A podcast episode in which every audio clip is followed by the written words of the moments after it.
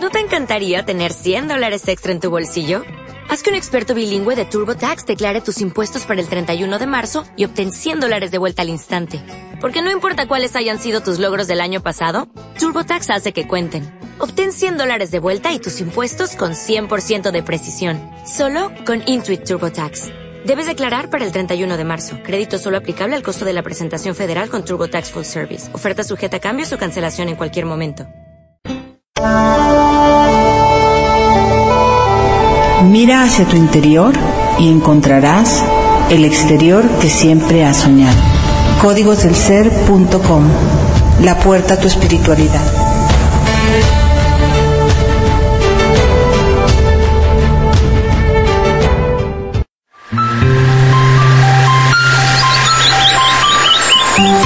Despertando el Corazón Iluminado es el nuevo taller que ofrecen las enseñanzas de Drúmbalo Melquisedec a través de sus facilitadores. Conoce, disfruta y experimenta el gozo de vivir creando desde tu corazón. Activa o reactiva un vínculo de luz llamado Merkaba en forma permanente. Activa la glándula pineal y abre tu tercer ojo. 15 años de experiencia nos respaldan. Informes en www.flordelavida.com.mx.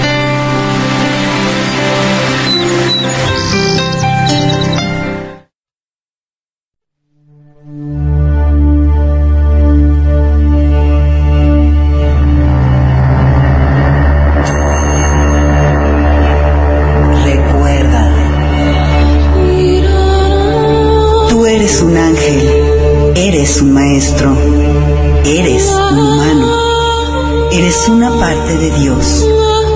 Estas partes no existen en un lugar lejano, están aquí y ahora. Cada parte de ti desea compartir contigo la experiencia de la vida. Respira. Date permiso de sentir y recordar quién eres. Un ángel, un ser divino y un humano.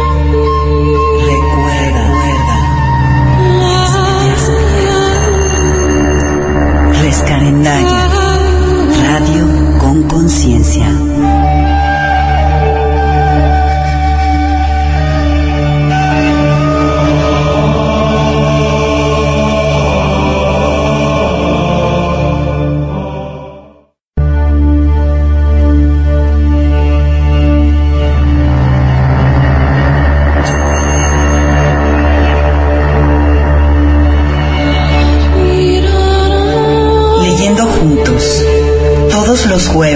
Las 8 de la noche con Claudia Cuesta. Un espacio para la lectura y el análisis de libros inspiradores. Por Rescarendaya, radio con conciencia.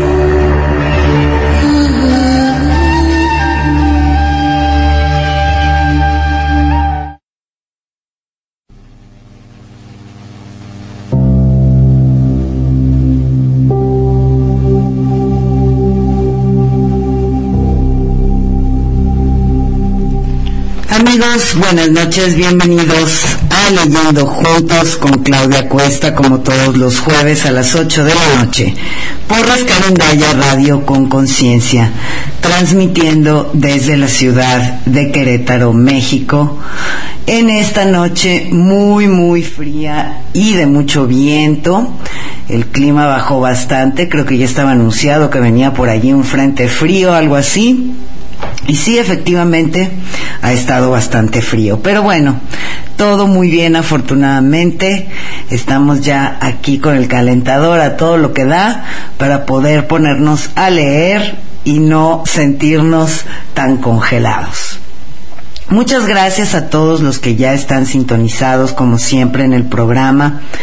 Tenemos personas que nos escuchan de México, España, Venezuela y Colombia. En México nos escuchan de algún lugar en California, de Huixquilucan, nos escuchan de Zacatecas, de Tuxtla Gutiérrez. En Venezuela nos escuchan de Valencia, en Colombia de Bogotá, en España de La Laguna. Gracias a todos por estar aquí presentes en la lectura del día de hoy.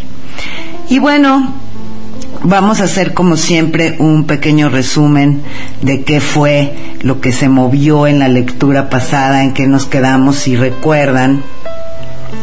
En la sesión pasada se empieza a reunir el grupo de seres que de alguna manera tenían por ahí contratos que habían vivido en vidas pasadas juntos y que estaban tratando de resolver cuál era su papel en esto del experimento que se está dando en esta zona, en donde está el protagonista junto con todos los demás, en donde al parecer están haciendo unos experimentos que pueden dañar no solo a la Tierra en cuanto a su consistencia física, digamos, sino que pueden dañar incluso aspectos energéticos y dimensionales. Y bueno, por supuesto cada uno, sobre todo uno, Curtis, es el que quiere hacer explotar el experimento.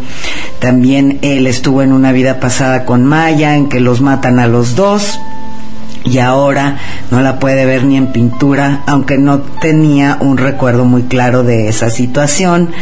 Y bueno, nuestro protagonista que también participó en esa vida pasada y en fin, se están uniendo varios personajes dándonos un panorama muy interesante de lo que es estar en esta vida y de tener a todos los que tenemos a nuestro alrededor jugando papeles y guiones muy interesantes. Entonces vamos a regresarnos un poquito para que se entienda lo que sigue. Curtis le está reclamando a Maya que quería detener la guerra en, en, ese pasado en donde los matan simplemente porque así lo deseaba. Maya lo miró un momento y luego me miró a mí. Tiene razón, estábamos visualizando que los soldados debían suspender su agresión, pero no contábamos con una imagen clara de cómo ocurriría. No dio resultado porque no teníamos toda la información. Todos visualizábamos a partir del miedo, no de la fe. Funciona igual que el proceso de sanar nuestros cuerpos. Cuando recordamos lo que en realidad se supone que debemos hacer en la vida, eso puede restablecer nuestra salud. Cuando podemos recordar lo que se supone que toda la humanidad debe hacer, empezando ya mismo a partir de este momento, podemos sanar el mundo. Aparentemente, continué yo, nuestra visión del nacimiento contiene no solo lo que pensamos hacer en forma individual en la dimensión física, sino también una visión más amplia de lo que los seres humanos han tratado de hacer a lo largo de toda la historia y los detalles del lugar a donde vamos y cómo llegar allí. Lo único que debemos hacer es amplificar nuestra energía y compartir nuestras intenciones de nacimiento y entonces podemos recordar. Antes de que Maya respondiera, Curtis se puso de pie de un salto y fue hasta la boca de la cueva. Oí algo, dijo. Hay alguien afuera. Maya y yo nos agachamos a su lado tratando de ver. Nada se movía. Entonces me pareció detectar el ruido de roce de alguien que caminaba. Voy a verificar, anunció Curtis y salió. Miré a Maya. Mejor voy con él. Yo también voy, dijo ella. Seguimos a Curtis por la pendiente hasta una saliente desde donde podíamos ver directamente la garganta situada entre las dos colinas. Un hombre y una mujer, en parte ocultos por la maleza, cruzaban las rocas más abajo en dirección al oeste. Esa mujer está en problemas, exclamó Maya. ¿Cómo lo sabe? pregunté. Lo sé, me resulta familiar. La mujer se volvió una vez y el hombre le empujó en forma amenazadora, exponiendo una pistola que llevaba en la mano derecha. Maya se inclinó hacia adelante mirándonos. ¿Vieron eso? Debemos hacer algo. Miré con más atención. La mujer tenía el pelo claro y llevaba puestos unos pantalones de fajina verdes, con bolsillos en las piernas y una remera. En un momento se volvió y le dijo algo a su captor. Luego nos miró un instante, lo que me dio la oportunidad de verle la cara. Es Charlene, dije. ¿A dónde creen que la llevan?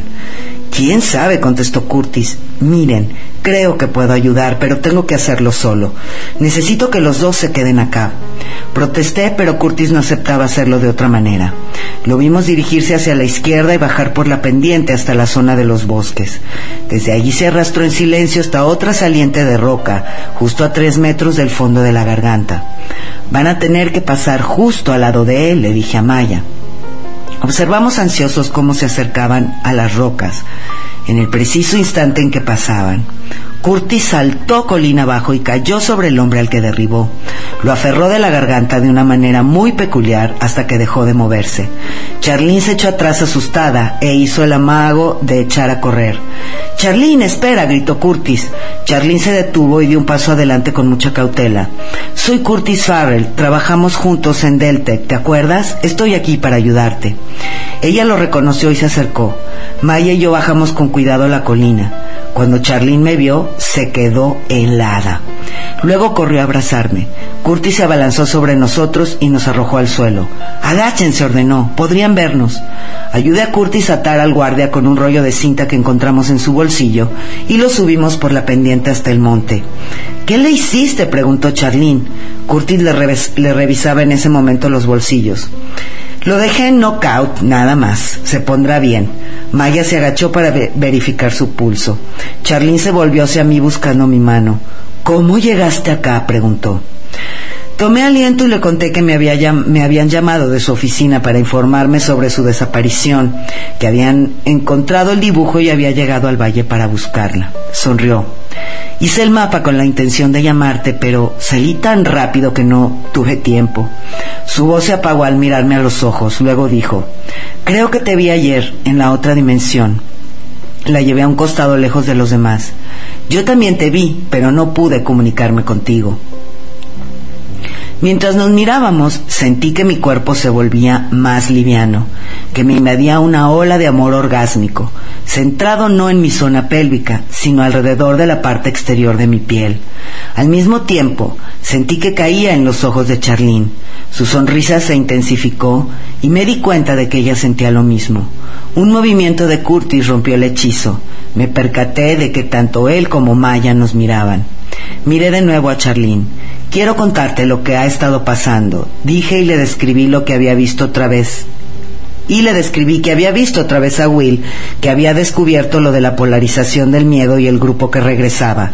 Charlene, ¿cómo entraste en la dimensión de la otra vida? Bajó la cabeza. Todo es culpa mía. Hasta ayer no supe lo peligroso que era. Le hablé a Feynman de las revelaciones. Mientras tú estabas todavía en Perú, descubrí otro grupo que conocía las nueve revelaciones y las estudié con ellos en profundidad. Tuve muchas de las experiencias que mencionabas en la carta que me escribiste. Más tarde, vine a este valle con un amigo porque habíamos oído decir que los lugares sagrados de aquí estaban conectados de alguna manera con la décima revelación. Mi amigo no experimentó nada en especial, pero yo sí, y me quedé para explorar. Fue entonces cuando encontré a Feynman, que me empleó para que le enseñara lo que sabía. A partir de ese momento estaba conmigo todo el tiempo. Insistía en que no llamara a mi oficina por razones de seguridad. Entonces escribí cartas cambiando los horarios de todas mis citas. Supongo que interceptaba mis cartas, por eso todos pensaron que había desaparecido. Con Feynman exploré la mayoría de los vórtices, en especial los de la loma de Kotler y las cascadas. Él no podía sentir la energía personalmente, pero más tarde me di cuenta de que nos rastreaba en forma electrónica y obtenía cierto perfil de energía de mí cuando llegábamos al lugar. Después podía agrandar la zona y encontrar la localización exacta del vórtice por medios electrónicos. Miré a Curtis, que asintió a guisa de confirmación. Los ojos de Charlene se llenaron de lágrimas. Me engañó por completo. Dijo que trabajaba en una fuente muy barata de energía que nos liberaría a todos. Me envió a zonas remotas del monte durante gran parte de la experimentación. Solo más tarde, cuando lo enfrenté, admitió los peligros de lo que estaba haciendo. Curtis se volvió para mirar a Charlene. Feynman Carter era el jefe de ingenieros de Deltec, ¿te acuerdas? No, dijo ella, pero es quien controla por entero el proyecto. Ahora hay otra empresa involucrada y tienen estos hombres armados. Feynman los llama operativos. Al final le dije que me iba y fue entonces cuando me puso bajo vigilancia. Cuando le dije que nunca lograría salirse con la suya en esto, se rió. Se jactó de tener el Ministerio del Interior a alguien que trabajaba con él. ¿A dónde te mandaba? preguntó Curtis. Charlene sacudió la cabeza. No tengo idea. No creo que tuviera intenciones de dejarte con vida, opinó Curtis, no después de decirte eso. Un silencio angustiado se abatió sobre el grupo. Lo que no entiendo, dijo al final Charlene, es por qué aquí, en este monte, ¿qué quiere con estas localizaciones de energía? La mirada de Curtis y la mía volvieron a cruzarse, y él dijo entonces, experimenta con una forma de centralizar esta fuente de energía que encontró, concentrándose en las sendas dimensionales de este valle. Por eso es tan peligroso. Noté que Charlene miraba a Maya y sonreía. Maya le devolvió la mirada con expresión cálida. Cuando estaba en las cascadas, contó Charlene, pasé a la otra dimensión y todos los recuerdos me vinieron a la mente me miró. Después pude volver varias veces, incluso cuando estaba vigilada. Ayer. Fue cuando te vi a ti, me dijo. Hizo una pausa y volvió a mirar al grupo. Vi que nos hallamos todos acá para detener este experimento, si podemos recordar algo. Maya la miraba con atención. Entendiste lo que queríamos hacer durante la batalla con los soldados y nos ayudaste, dijo, aún sabiendo que no podría salir bien. La sonrisa de Charlene me reveló que recordaba. Hemos recordado la mayor parte de lo que pasó, comenté, pero hasta ahora no hemos podido recordar cómo planeamos hacerlo de otra manera esta vez. ¿Te acuerdas?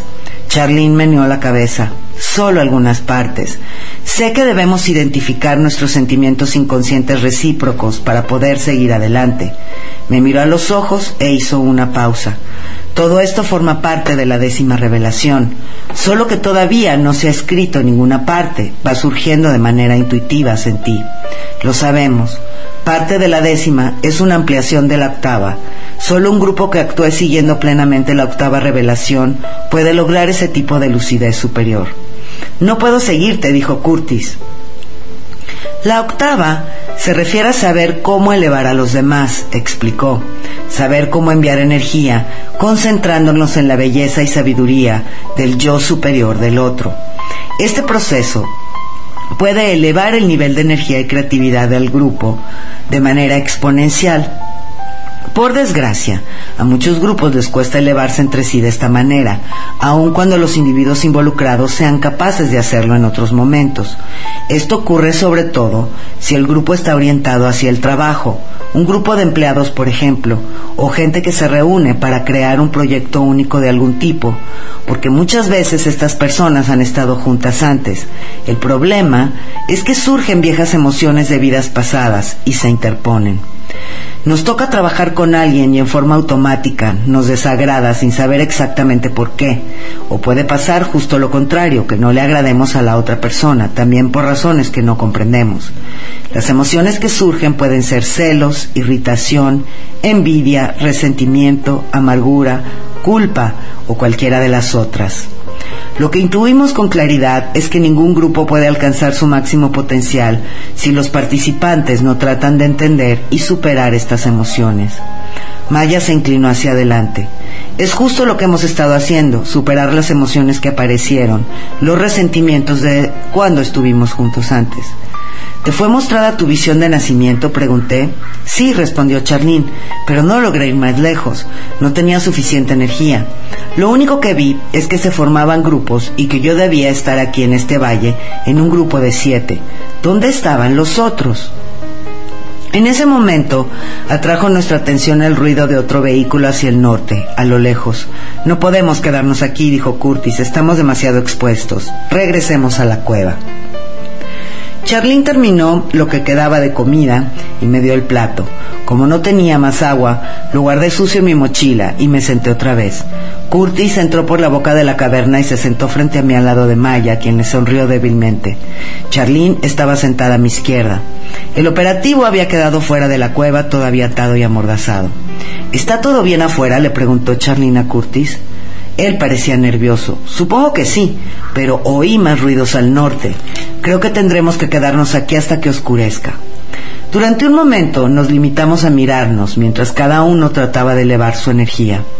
Al fin los miré a todos y les hablé del proceso de llegar a la visión global que había visto con el grupo de almas de Feynman. Al terminar miré a Charlene y le pregunté, ¿qué más recibiste respecto de ese proceso de esclarecimiento?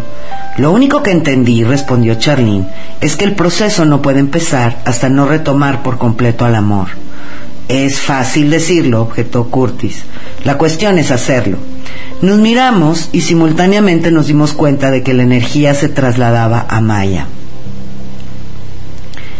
La clave reside en reconocer la emoción, tomar plena conciencia del sentimiento y luego comunicarlo con honestidad por torpes que puedan resultar nuestros intentos. Esto trae toda la emoción a la conciencia presente y a la larga permite relegarla al pasado, que es el lugar al cual pertenece. Por eso, pasar por él, a veces largo proceso de decirlo, discutirlo, ponerlo sobre el tapete, nos ilumina, de modo que podemos retomar a un estado de amor que es la emoción más elevada. Vamos a nuestro primer corte musical y volvemos.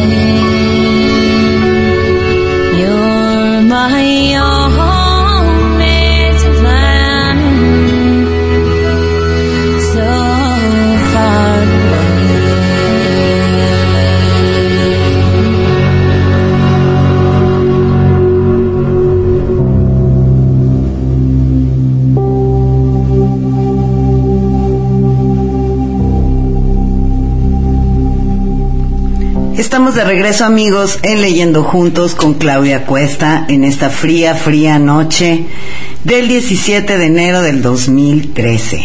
Y continuamos con nuestra apasionante y emocionante lectura que aunque tal vez muchos en vivo no la escuchen, sé que después la bajan por iBox y eso me da muchísima alegría saber que no importa qué fecha sea, cuando la escuches, para ti va a ser exactamente este momento presente. Durante unos instantes todos nos miramos, me di cuenta de que la mayor parte de la emoción negativa se había disipado. Espera un momento, dije. ¿Y Charlene? Tiene que haber emociones residuales en ella. Miré a Maya. Sé que usted sintió algo. Sí, respondió Maya, pero solo cosas positivas, un sentimiento de gratitud. Ella se quedó y trató de ayudar. Maya hizo una pausa para estudiar la cara de Charlene. Trataste de decirnos algo, algo sobre los ancestros, pero no hicimos caso. Me adelanté hacia Charlene. ¿A ti también te mataron? Maya respondió por ella. No, no la mataron. Había ido a tratar de llamar a los soldados una vez más. Así es, pero las tropas se habían ido. Maya preguntó. ¿Quién más siente algo hacia Charlene? Yo no siento nada, dijo Curtis. Y tú, Charlene, pregunté, ¿qué sientes hacia nosotros? Durante un momento su mirada recorrió a cada integrante del grupo. No me parece que exista ningún sentimiento residual hacia Curtis, dijo. Y hacia Maya todo es positivo. Sus ojos se fijaron en los míos. Hacia ti creo que siento un poco de rencor. ¿Por qué? pregunté. ¿Por qué eres tan práctico e indiferente? Eras un hombre independiente que no estaba dispuesto a comprometerse si la sincronización no era perfecta. Charlene dije, ya me había sacrificado por esas revelaciones como un monje. Sentía que habría sido inútil. Mis protestas la irritaron. Miró para otra parte. Maya me tocó el brazo. Su comentario fue defensivo. Si usted responde de esa manera, la otra persona no se siente escuchada. La emoción que alberga queda en su mente porque sigue pensando maneras de hacerlo entender, de convencerlo, o pasa a ser inconsciente y entonces lo que ensombrece la energía entre los dos es un malestar. Sea como fuere, la emoción sigue siendo un problema que se interpone en el camino. Le sugiero que reconozca cómo podría estar sintiéndose ella. Miré a Charlene. Ah, comprendo. Ojalá hubiera podido ayudar. Tal vez podría haber hecho algo si hubiera tenido el coraje. Charlina sintió y sonrió. ¿Y usted? preguntó Maya mirándome. ¿Qué siente por Charlene? Supongo que siento un poco de culpa, respondí, no tanta culpa por la guerra, sino por el presente, por esta situación. Me había mantenido alejado durante varios meses. Creo que si hubiera hablado contigo inmediatamente después de llegar de Perú, tal vez podríamos haber frenado antes el experimento y nada de esto estaría pasando. Nadie respondió. ¿Hay algún otro sentimiento? preguntó Maya. Nos miramos. En ese momento, bajo la dirección de Maya, cada uno se concentró en su conexión interior para reunir toda la energía posible. Al enfocar la belleza que me rodeaba, una oleada de amor me recorrió el cuerpo. El color apagado de las paredes de la cueva y el suelo empezaron a encenderse y brillar. La cara de cada una de las personas adquirió más energía. Un estremecimiento hizo vibrar mi espina dorsal. Ahora, indicó Maya, estamos listos para averiguar qué pensábamos hacer esta vez. Volvió a hundirse en una profunda reflexión. Yo Sabía que esto iba a pasar, dijo al fin. Esto era parte de mi visión del nacimiento. Debía dirigir el proceso de amplificación. Cuando tratamos de detener la guerra contra los americanos nativos, no sabíamos cómo hacerlo. Mientras hablaba, noté un movimiento detrás de ella, en la pared de la cueva. Al principio pensé que era un reflejo de luz, pero luego detecté una sombra verde oscuro exactamente igual a la que había percibido antes, cuando observaba el grupo de almas de Maya. Al esforzarme por enfocar el globo de luz de unos 30 centímetros, se agrandó hasta formar una escena holográfica que se calcó directamente en la pared llena de fórmulas, de formas humanoides difusas. Miré a los demás, nadie parecía ver la imagen excepto yo. Sabía que era el grupo de almas de Maya y en cuanto tuve esa certeza, empecé a recibir un torrente de información intuitiva. Volví a ver su visión del nacimiento, su intención superior de nacer en su familia particular, la enfermedad de su madre, el consiguiente interés en la medicina, en especial la conexión mente-cuerpo y ahora este encuentro. Oí claramente que ningún grupo puede alcanzar su poder creativo total hasta no concientizar y luego amplificar su energía. Una vez libre de las emociones, decía ahora Maya, un grupo puede superar con mayor facilidad las luchas y los dramas de poder y encontrar su creatividad plena. Pero tenemos que hacerlo de manera consciente, encontrando una expresión personal superior en cada cara. La mirada interrogante de Curtis trajo aparejada una explicación más amplia. Tal como lo revela la octava revelación, continuó Maya, si miramos bien la cara de otra persona, podemos derribar cualquier fachada o defensa del yo que pueda haber y encontrar la expresión auténtica del individuo, su yo real. En general, la mayoría de las personas no saben qué mirar cuando se hablan. Los ojos, cuesta concentrarse en los dos. ¿Cuál entonces? ¿O sería mejor enfocar el rasgo más sobresaliente como la nariz o la boca? En realidad estamos llamados a enfocar toda la cara, que con su singularidad de luz y sombra y disposición de los rasgos es como una mancha de tinta. Pero dentro de esa colección de rasgos podemos encontrar una expresión auténtica, el alma que se adelanta. Cuando nos concentramos en el amor, la energía afectiva es enviada a este aspecto del yo superior de la persona y la persona parecerá cambiar ante nuestros ojos al instalarse allí sus mayores capacidades. Todos los grandes maestros enviaron siempre este tipo de energía hacia sus estudiantes, por eso fueron grandes maestros. Pero el efecto es aún mayor con grupos que interactúan de esta manera con cada integrante, porque cada persona envía energía a los demás. Todos los miembros acceden a otro nivel de sabiduría que tiene más energía a su disposición y esta energía más elevada es enviada de vuelta a todos los demás en lo que pasa a ser un efecto invernadero. Miré a Maya, tratando de encontrar su expresión superior. Ya no parecía cansada ni renuente para nada. Sus rasgos revelaban, en cambio, una certeza y un talento que no había expresado antes. Miré a los otros y vi que se concentraban también en Maya. Cuando volví a mirarla, noté que parecía brevar en el verde de su grupo de almas.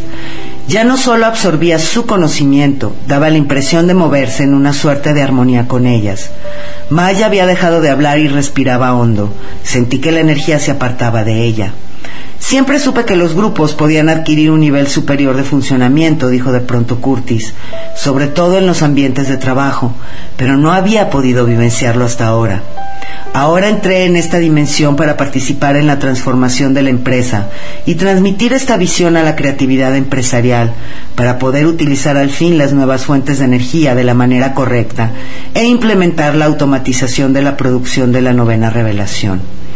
Hizo una pausa, pensativo, y agregó, es decir, la empresa es acusada muchas veces de ser el malo ambicioso sin control y sin conciencia, y supongo que fue así en el pasado, pero siento que también la empresa avanzó hacia una conciencia espiritual y que necesitábamos un nuevo tipo de ética empresarial. En ese momento vi otro movimiento de luz directamente detrás de Curtis. Lo observé durante varios segundos y después me di cuenta de que también estaba viendo la formación de su grupo de almas. Al igual que con el grupo de Maya, cuando enfoqué la imagen que aparecía, logré captar su conocimiento colectivo. Curtis había nacido en el punto culminante de la revolución industrial que se produjo justo después de la Segunda Guerra Mundial. El poderío nuclear había sido el triunfo final y el horror impactante de la visión materialista del mundo, y él había llegado con la visión de que el avance tecnológico ahora podía hacerse consciente y moverse con plena conciencia hacia su propósito determinado. Recién ahora, dijo de pronto Curtis, estamos listos para comprender cómo hacer evolucionar a la empresa y la consiguiente nueva tecnología de una manera consciente. Todas las medidas están en su lugar. No es casual que una de las categorías estadísticas más importantes de la economía sea el índice de productividad el registro de cuántos bienes y servicios produce cada individuo en nuestra sociedad. Los aumentos de productividad han crecido en forma constante debido a los descubrimientos tecnológicos y al uso más amplio de los recursos naturales y la energía. A lo largo de los años, el individuo ha ido encontrando cada vez más formas para crear. Mientras hablaba, me vino una idea a la mente. Al principio decidí guardarla para mí, pero luego todos me miraron. El daño ambiental que está causando el crecimiento económico no constituye una limitación natural para la empresa. No podemos seguir como hasta ahora, porque el medio ambiente va a romperse, literalmente. Muchos de los peces del océano ya están tan contaminados que no podemos comerlos. Las tasas de cáncer aumentan en forma exponencial. Hasta la Asociación Médica dice que las mujeres y los niños no deben comer verduras comerciales debido a los residuos de pesticidas. Si esto continúa, ¿se imaginan qué clase de mundo les dejaremos a nuestros hijos? Apenas terminé de decir esto, recordé lo que Joel había dicho antes sobre el colapso del ambiente. Sentí cómo mi energía bajaba al experimentar el mismo miedo. De pronto me golpeó un brote de energía cuando todos me miraron en un esfuerzo por volver a encontrar mi verdadera expresión. Enseguida restablecí mi conexión interna. Tiene razón, dijo Curtis, pero nuestra respuesta a este problema ya está cambiando. Hemos avanzado en la tecnología como en un túnel inconsciente, olvidando que vivimos en un planeta orgánico, un planeta de energía. No obstante, una de las áreas empresariales más creativas es la del campo de control de la contaminación. Nuestro problema fue tratar de depender del Estado para controlar a los contaminadores. La contaminación es contraria a la ley desde hace tiempo, pero nunca bastarán las reglamentaciones estatales para evitar que se arrojen ilegalmente desechos químicos o que se ventilen las chimeneas a medianoche. Esta contaminación de la biosfera no terminará del todo hasta que una ciudadanía alarmada saque sus grabadoras de video y pesque a esta gente infraganti. En cierto modo, la empresa y los empleados de la empresa deben reglamentarse a sí mismos. Maya se inclinó hacia adelante. Yo veo otro problema con la forma en que evoluciona la economía. ¿Qué pasa con todos los trabajadores desalojados que pierden sus trabajos debido a que la economía cada vez se automatiza más? ¿Cómo pueden sobrevivir? Antes teníamos una clase media grande y ahora disminuye con rapidez. Curtis sonrió y le brillaron los ojos. La imagen de su grupo de almas creció detrás de él. Estas personas desplazadas sobrevivirán aprendiendo a vivir de manera intuitiva y sincrónica, pronosticó. Todos tenemos que entenderlo, no hay vuelta atrás. Ya estamos viviendo la era de la información. Cada uno tendrá que educarse lo mejor que pueda, ser experto en algo para poder estar en el lugar indicado para asesorar a otro o prestar otro servicio. Cuanto más técnica sea la automatización y más rápido cambie el mundo, más información necesitaremos de la persona indicada que llegue a nuestras vidas en el momento justo. No hace falta una educación formal para eso, solo un nicho que uno se cree para sí mismo a través de la autoformación. No obstante, para que este flujo se establezca de manera óptima en toda la economía, los propósitos declarados de las empresas deben alcanzar una conciencia superior. Nuestras intuiciones orientadoras se vuelven más claras cuando enfocamos la empresa desde una perspectiva evolucionista. Nuestros planteos deben cambiar en vez de preguntarnos qué producto o servicio podemos producir para ganar más dinero, empezamos a preguntarnos qué podemos producir que libere e informe y haga que el mundo sea mejor y al mismo tiempo asegure un delicado equilibrio ambiental. A la educación de la libre empresa se suma un nuevo código de ética. Tenemos que despertar, estemos donde estemos y preguntarnos, ¿Qué estamos creando? ¿Responde en forma consciente al objetivo general para el cual fue inventada la tecnología en primer lugar? el de facilitar la subsistencia día a día para que la orientación dominante de la vida pase de la manera supervivencia y la comodidad al intercambio de información espiritual pura, todos debemos ver que tenemos una participación en la evolución hacia costos de subsistencia cada vez menores, hasta que los medios básicos de supervivencia resulten prácticamente gratis. Vámonos a nuestro siguiente corte musical y volvemos.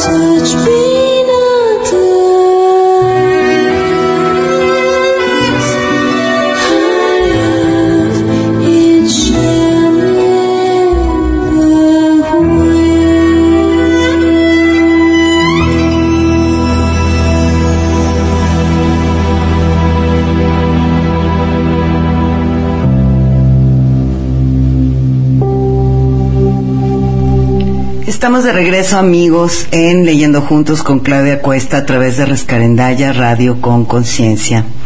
Y bueno, esta parte del libro me dejó pensando varias cosas. Justamente el martes pasado, que como algunos saben me reúno siempre con un grupo de personas, estuvimos hablando muchísimo sobre este tema de las empresas y el cambio tan importante que se requiere en la conciencia empresarial el cambio que se requiere desde los niveles más altos hasta los más bajos en las intenciones de las empresas, en fin, una transformación. E incluso estuvimos pensando y generando ideas y, y, tal vez futuros proyectos sobre cómo podríamos participar de una manera más activa, no solo a nivel individual con concursos, bueno, por supuesto las personas forman parte de las empresas y cada persona que toma un curso lleva su granito de arena, pero no sé, crear algo que pueda ayudar a generar, eh, no sé, un cambio en conciencia dentro de las empresas. Y todavía está en anteproyecto, es simplemente una idea que surgió a principios de año y que se está como cocinando, pero que tal vez eh, me lleve a lugares insospechados en este año de la magia. Bueno, vamos a continuar ya con nuestra última parte de la lectura del día de hoy. Les quiero adelantar que lo más probable es que para el próximo libro quiero leerles un libro que se llama Revelaciones para un mundo en curación de Ron Baker. Es un libro que trata sobre eh, herramientas prácticas, tiene incluso ejercicios prácticos para el desarrollo de nuestras capacidades emocionales. Y como la mayoría de ustedes seguramente saben, en mis programas hago mucho hincapié en el desarrollo de la inteligencia emocional para después poder desarrollar el desarrollo de la inteligencia espiritual. Y este libro habla de cómo es que nos movemos constantemente eh, en la vida de una etapa a otra, cómo vamos atravesándola, qué es lo que deberíamos ir alcanzando a nivel emocional en cada una de estas etapas y nos da ejercicios prácticos eh, que podemos hacer cotidianamente para mejorar eh, todas estas situaciones emocionales que se nos presentan. Entonces, yo creo que ese va a ser el siguiente libro que vamos a leer, a reserva de que alguien me indique lo contrario. Bueno, continuemos entonces. Podemos avanzar hacia un capitalismo de veras ilustrado si, en vez de recargar todo lo que el mercado puede soportar, seguimos una nueva ética empresarial basada en bajar nuestros precios a un porcentaje específico, como declaración consciente del destino que queremos para la economía. Este sería el equivalente empresarial de sum empresarial de sumarnos a la fuerza de pagar el diezmo de la novena revelación. Charlene se volvió para mirarlo con el rostro luminoso. Entiendo lo que dices. Quieres decir que si todas las empresas reducen los precios en un 10%, el costo de vida de todos, incluidos la materia prima y las provisiones de las empresas mismas, también bajará. Eso es, aunque algunos precios podrían subir temporalmente cuando cada uno tome en cuenta el verdadero costo de la eliminación de los residuos y otros efectos ambientales. En general, los precios disminuirán de manera sistemática de todos los mercados. ¿No se produce ya ese proceso a veces como consecuencia de las leyes del mercado? Pregunté. Sí, respondió Curtis, por supuesto, pero puede acelerarse si lo hacemos en forma consciente, pese a que tal como lo predice la novena revelación, este proceso se verá favorecido por el descubrimiento de una fuerte de energía muy barata. Al parecer Feynman la encontró, pero la energía debe ponerse a disposición de todos, de la manera menos costosa posible, si se pretende que tenga el mayor impacto liberador. A medida que hablaba, parecía inspirarse más. Se volvió y me miró fijo. Es la idea que quise aportar al venir aquí, dijo. Nunca lo vi con tanta claridad. Por eso quise tener las experiencias de vida que tuve. Quería estar preparado para transmitir este mensaje. ¿De veras piensa que la cantidad de gente que baje los precios bastará para cambiar algo? preguntó Maya. Sobre todo si les saca dinero del bolsillo. Parecería ir en contra de la naturaleza humana. Curtis no respondió. Me miró en cambio a mí, al igual que los demás, como si fuera yo el encargado de responder. Durante un momento guardé silencio hasta sentir que la energía se movía. Curtis tiene razón, dije al fin. Lo haremos de todos modos, aunque debamos renunciar a algún beneficio personal a corto plazo. Nada de esto resultará lógico hasta no comprender la novena y la décima revelaciones. Si creemos que la vida es solo una cuestión de supervivencia personal en un mundo esencialmente sin sentido y hostil, entonces es lógico centrar toda nuestra inteligencia en vivir con la mayor comodidad posible y cuidar que nuestros hijos tengan las mismas oportunidades. Pero si comprendemos las primeras nueve revelaciones y vemos la vida en términos espirituales como una evolución espiritual con responsabilidades espirituales, nuestra visión cambia por completo. Y una vez que empecemos a entender la décima, veremos el proceso del nacimiento desde la perspectiva de la otra vida y nos daremos cuenta de que todos estamos aquí para poner la dimensión terrenal en armonía con la esfera celestial. Además, la oportunidad y el éxito constituyen un proceso muy misterioso, y si hacemos funcionar nuestra vida económica en el flujo del plan general, encontraremos de manera sincrónica a todas las demás personas que hagan lo mismo y de pronto se abrirá para nosotros la prosperidad. Lo haremos, continué, porque de manera individual es allí a donde nos llevará la intuición y las coincidencias. Recordaremos más acerca de nuestras visiones del nacimiento y se tornará evidente la intención que teníamos de hacer determinada contribución al mundo. Y, lo que es más importante, sabremos que si no seguimos esa intuición, no solo terminarán las coincidencias mágicas y el sentido de inspiración, sino que tal vez debamos observar nuestras acciones en una revisión de la otra vida. Tendremos que enfrentar nuestro fracaso. Callé de pronto al notar que Charlene y Maya miraban con ojos muy abiertos el espacio detrás de mí. Por reflejo me di vuelta, a mis espaldas se dibujaba el contorno borroso de mi grupo de almas, docenas de individuos que se desvanecían a lo lejos, una vez más, como si las paredes de la cueva no existieran. ¿Qué están mirando? preguntó Curtis. Es un grupo de almas, dijo Charlene. Vi esos grupos cuando estuve en las cascadas. Yo vi un grupo detrás de Maya y de Curtis, comenté. Maya se dio vuelta y miró el espacio que había detrás de ella. El grupo titiló una vez y después se definió plenamente. No veo nada, dijo Curtis. ¿Dónde están? Maya siguió mirando. Veía todos los grupos. Están ayudándonos, ¿no? Pueden darnos la visión que buscamos. En cuanto hizo ese comentario, todos los grupos se alejaron y se volvieron menos claros. ¿Qué pasó? preguntó Maya. Es tu expectativa, dije. Si recurres a ellas buscando energía como reemplazo de tu propia conexión interior con Dios, se van. No permiten la dependencia. A mí me pasó lo mismo. Charlene hizo un gesto asintiendo. A mí también me ocurrió.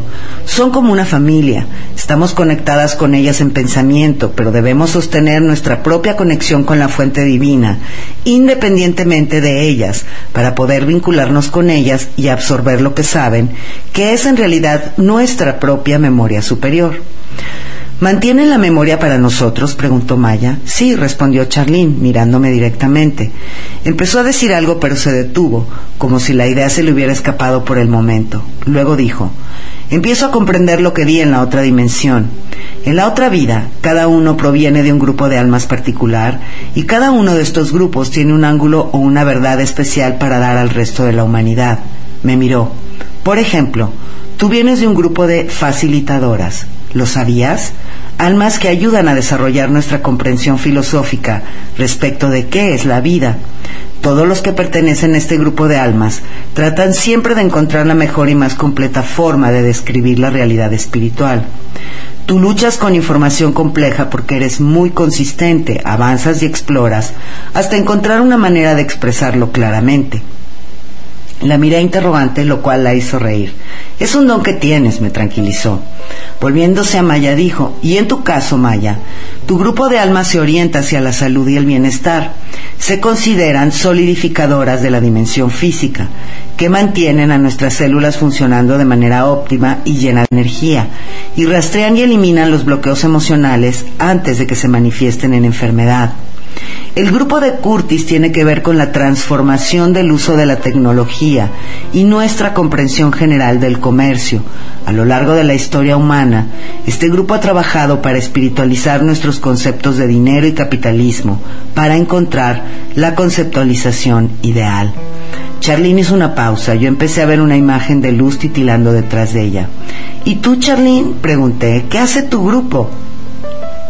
Somos periodistas investigadoras, respondió, que trabajamos para ayudar a la gente a apreciar y aprender de los demás. El periodismo consiste en realidad en analizar en profundidad la vida y las creencias de la gente y las organizaciones que abarca, en su verdadera esencia, en su expresión y formas superiores, como estamos viendo ahora en cada uno de nosotros, su mensaje positivo y su contribución al mundo. Recordé otra vez mi conversación con Joel sobre todo su cinismo agotado. No es fácil ver a los periodistas haciendo eso, dije. No estamos haciéndolo, respondió. No todavía. Pero es el ideal hacia el cual evoluciona la profesión. Ese será nuestro verdadero destino, una vez que nos sintamos más seguros y nos libremos de la vieja visión del mundo en la cual necesitamos ganar y poner la energía y el estatus de nuestro lado. Coincide perfectamente con la razón por la que quise nacer en mi familia. Todos eran muy inquisidores. Absorbí su entusiasmo, su necesidad de información. Por eso fui periodista durante tanto tiempo y después con la empresa de investigaciones. Quería ayudar a elaborar la técnica de informar y después encontrarme con... Hizo una pausa y volvió a ensimismarse, mirando el piso de la cueva. Luego abrió los ojos y dijo, Sé cómo estamos trayendo la visión global. Al recordar nuestras visiones del nacimiento e integrarlas como grupo, fusionamos el poder de nuestros grupos relativos en la otra dimensión y eso nos ayuda a recordar aún más de manera que al final obtenemos la visión general del mundo. Todos la miramos perplejos. Miren toda la situación, explicó. Cada persona en la Tierra pertenece a un grupo de almas y estos grupos de almas representan a los distintos grupos ocupacionales que existen en el planeta. Gente de la medicina, abogados, contadores, programadores informáticos, productores agrícolas, todos los campos de la actividad humana. Una vez que la persona encuentra su trabajo correcto, el trabajo se adecua perfectamente a ella y entonces trabaja con otros miembros de su grupo de almas. Cuando despertamos y empezamos a recordar nuestras visiones del nacimiento, por qué estamos acá, los grupos ocupacionales a los cuales pertenecemos se armonizan más con los integrantes de nuestro grupo en la otra dimensión y cada grupo ocupacional en la Tierra avanza hacia el verdadero objetivo de su alma, su papel de servicio en la sociedad humana. Todos seguimos fascinados.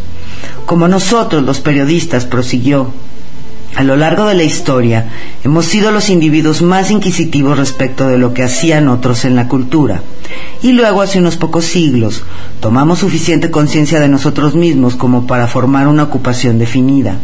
Desde ese momento nos hemos ocupado de ampliar nuestro uso de los medios de comunicación, llegando cada vez a más personas con nuestros informativos y esa clase de cosas.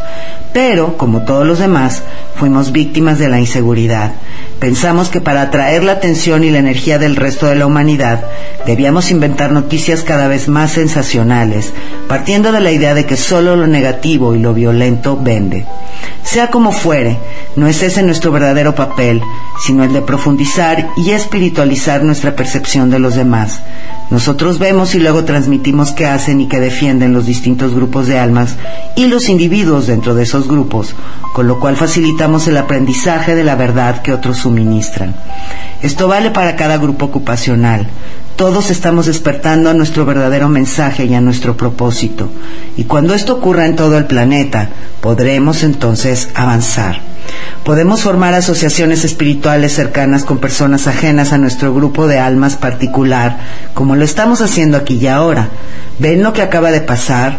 Todos compartimos el mensaje que vinimos a dar, el mensaje que nos fue mostrado previamente en nuestras visiones de nacimiento y que transforma no solo a la sociedad humana, sino también la cultura en la otra vida. Bueno amigos, hasta aquí nos vamos a quedar en nuestra lectura del día de hoy. Todavía nos faltan como 40 páginas, yo creo que un programa o dos o tres, no lo sé. Y después nos moveremos hacia el siguiente libro. Les agradezco muchísimo a todos por su presencia. Gracias, gracias Fabiana por eh, entrar al programa. Qué gusto que puedas escucharme en vivo. Les mando un beso muy, muy grande con todo mi amor. Y nos vemos, nos escuchamos en vivo el próximo lunes en Meditando Juntos. Que tengan un excelente, divertido y maravilloso fin de semana. Gracias.